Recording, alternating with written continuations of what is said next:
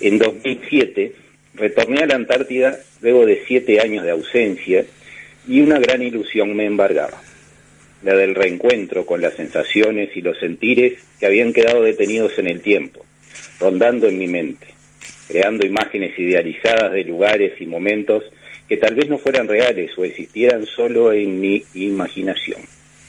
Alguien me había sugerido que vivenciara esa experiencia de retorno, describiéndola a través de las sensaciones que percibiera, y con esa idea, cada día fui recogiendo pensamientos que me parecía podrían ajustarse al espíritu de lo que quería describir.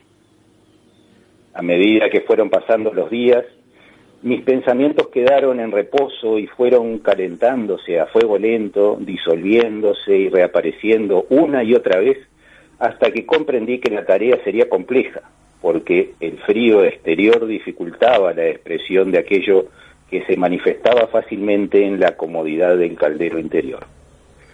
Fue necesaria una gran dosis de autodisciplina para exigir a mi mente a concentrarse en la percepción de las sensaciones y una gran fuerza de voluntad para centrarse en descubrir sus sentires. Como el orden proviene del caos, me pareció lógico que al llegar a la Antártida un cúmulo de sensaciones me causara una emoción intensa. Pero al pasar los días ese caos se fue organizando poco a poco hasta que me fui haciendo uno con el pequeño universo que me rodeaba. A medida que pasa el tiempo, las sensaciones que impactan y sirven de materia prima a una experiencia se van haciendo rutina y ya no sirven para el fin propuesto. Por eso el momento de comenzar el trabajo era ese, antes que se perdiera la frescura del impacto sensorial de las emociones. Cuando llegué a la Antártida, al bajar en tierra, me recibió como siempre el impacto del frío. Pero esa vez tuve una impresión particular que me quedó grabada. Una montaña con forma de volcán que se ve al otro lado de la bahía me pareció más grande de lo que la recordaba. A esa sensación le debí sumar luego que cuando visité el comedor, que era la sala donde se comparten siempre las actividades más fraternales, me pareció más pequeña de lo que la recordaba. El tamaño de las cosas varía, me dije, o es que le asignamos tamaño según el momento en que las miramos. El sentido de la vista tiene mucho que ver en eso, y la luz también, porque esa montaña que mencioné cambia de aspecto y de color según la hora del día o la nubosidad que haya. Pero, ¿qué pasa con el tamaño? ¿Por qué el comedor me pareció más pequeño? Y no solo a mí, sino también a otros que repetían la experiencia y que en algún momento manifestaron lo mismo. La conclusión fue que el tamaño de las cosas, además de su volumen y forma, se mide en afecto. Cuando recordamos algo pasado que representa un recuerdo intenso, le damos mayor dimensión a las cosas. Y cuando las vemos de nuevo, las desmitificamos y vuelven a su tamaño real. Deberán ganarse su tamaño de nuevo en la circunstancia en la que estamos viviendo y percibiendo. Otra sensación de los primeros días fue comprobar que al usar guantes de manera permanente, uno pierde la noción del tacto y debe acostumbrar sus manos a tocar las cosas a través de ese material que aísla, que protege de la agresión del frío, pero que impide usar ese sentido que nos indica texturas, temperaturas y vibraciones. En estos lugares, a pesar del frío, es costumbre quitarse el guante para dar la mano al saludar. Eso indica que el ser humano necesita palpar, tocar la piel del otro para conocerse realmente y para dar y recibir, aunque sea ese poco de calor que transmite una mano que salió del guante, para exponiéndose al frío brindarse generosa en una actitud fraternal. También el oído sufre el caos de los primeros días. Los ruidos de la ciudad no existen acá, pero otros lo sustituyen. No hay bocinas, pero se oyen los motores de los generadores de electricidad funcionando. Hay ráfagas de viento constante que hacen ulular los edificios y el silencio tan buscado no se encuentra. Para hallarlo, hay que alejarse de los asentamientos humanos. Allí, lejos de su influencia y sin los aparatos que mantienen la comodidad de la vida moderna, se deja percibir el sonido de las máquinas y se comienzan a sentir otros sonidos. El viento suave sobre la piel, las pisadas sobre la nieve, el roce de la ropa al caminar, y si prestamos atención, capaz que logramos escuchar esa voz interior que todos tenemos, invitando a dialogar con nosotros mismos. El silencio absoluto no existe, al menos no en las condiciones ambientales que como seres humanos necesitamos para sobrevivir. Pero tampoco queremos un mundo en silencio total. La falta de sonido sería terrible porque no podríamos escuchar la música de las esferas, el canto del viento, ni podríamos comunicarnos de esa forma tan particular que es la conversación hablada. El uso de diferentes idiomas también afecta al recién llegado. Por más que se entienda bien el inglés u otras lenguas, cuesta amoldar el oído a las variadas formas de pronunciación o a los modismos particulares que emplea la pequeña comunidad local, modificando los lenguajes para lograr comunicación. Al paso del tiempo, el oído también se pone al orden y se captan los mensajes llegando a asociar los sonidos de una voz recibida por radio con la cara de quien la emite, logrando el milagro de tener un medio de comunicación oral con visor, aunque la tecnología disponible no lo permita.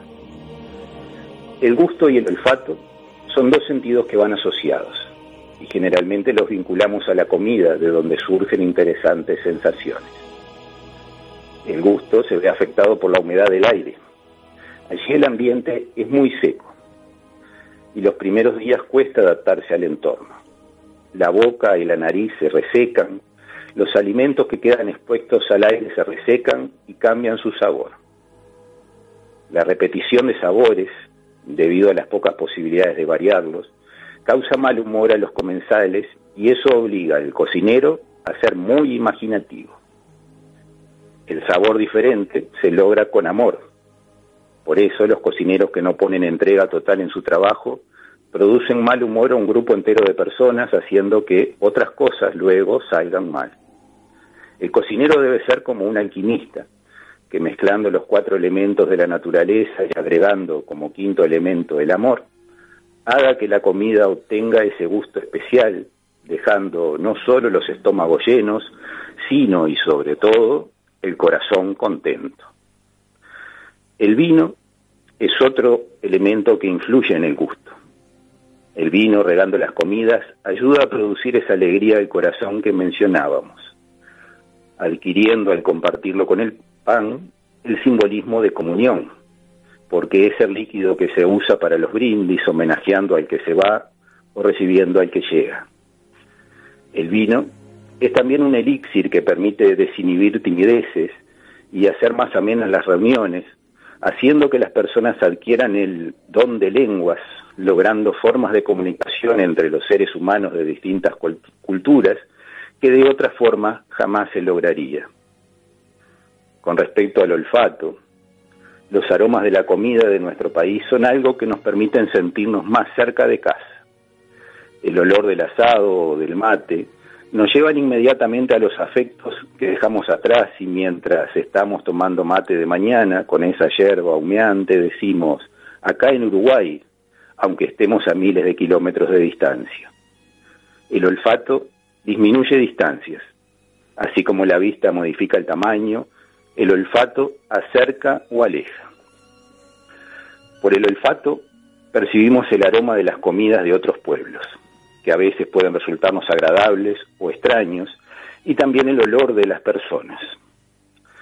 En estas latitudes, el agua es de difícil obtención y muchas veces las personas deben pasar varios días sin bañarse, emitiendo algunos de esos aromas particulares que pueden provocar que se frunza la nariz. También se percibe el aroma del cuerpo o de la ropa nueva cuando un sábado la gente se reúne a compartir un momento de camaradería y se acicalan, se perfuman y se ponen ropas limpias, afectando al olfato que perdió la costumbre de percibir el olor de los perfumes artificiales. Los aromas de las habitaciones y recintos también se perciben y permiten distinguir cada lugar por su olor particular. El hecho de que todas las casas están siempre cerradas por el frío incrementa esos olores. Cada casa tiene su propio olor y eso la transforma también en costumbre. Quien lleva tiempo viviendo en ese lugar deja de percibir ese olor y cuando alguien llega de afuera a veces lo menciona. ¿Qué es ese olor? ¿O cómo puedes vivir con ese olor? Siendo que para nosotros ese algo más parte de nuestra vida diaria. A través de los sentidos captamos estímulos y los transformamos en vivencias. Esas vivencias adquieren valor simbólico asociando una experiencia agradable o un perfume sugestivo, el color de un objeto con la luminosidad que lo provocó, o el tamaño de las cosas con la distancia y el tiempo que llevan guardadas en nuestro recuerdo. Las sensaciones producen esos estímulos externos que sirven de materia prima a un trabajo interior que se traducen en la representación visible de una idea, que solo es interpretada por quienes están dispuestos a ver más allá de lo aparente. Algo que solo se puede lograr cuando estamos dispuestos a abrir nuestros sentidos y sentir la Antártida. Esta ha sido la crónica de este sábado.